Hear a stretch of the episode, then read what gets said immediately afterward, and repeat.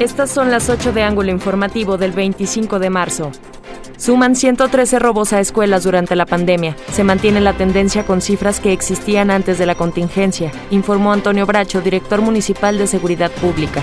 Necesitamos el apoyo de los directivos y familias para poder vigilarlas población aledaña a centros educativos podrían ser los responsables de los destrozos y robos en ellas, informó Ruth Medina, titular de la Fiscalía del Estado. Se tienen detectados a dos grupos de personas y ya hay detenidos.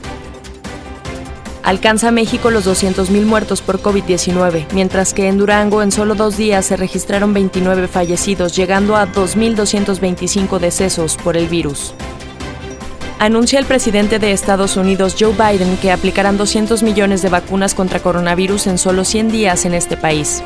Eh, creemos que en Semana Santa o a más tardar en la semana de Pascua estaremos ya iniciando el proceso de vacunación en nuestra ciudad capital y reitero en el caso de Gómez Palacio iniciará el día de mañana. Arrancará en Semana Santa la vacunación contra el SARS-CoV-2 en la ciudad de Durango, mientras que en Gómez Palacio iniciará este viernes, informó el gobernador José Rosa Saispuro Torres.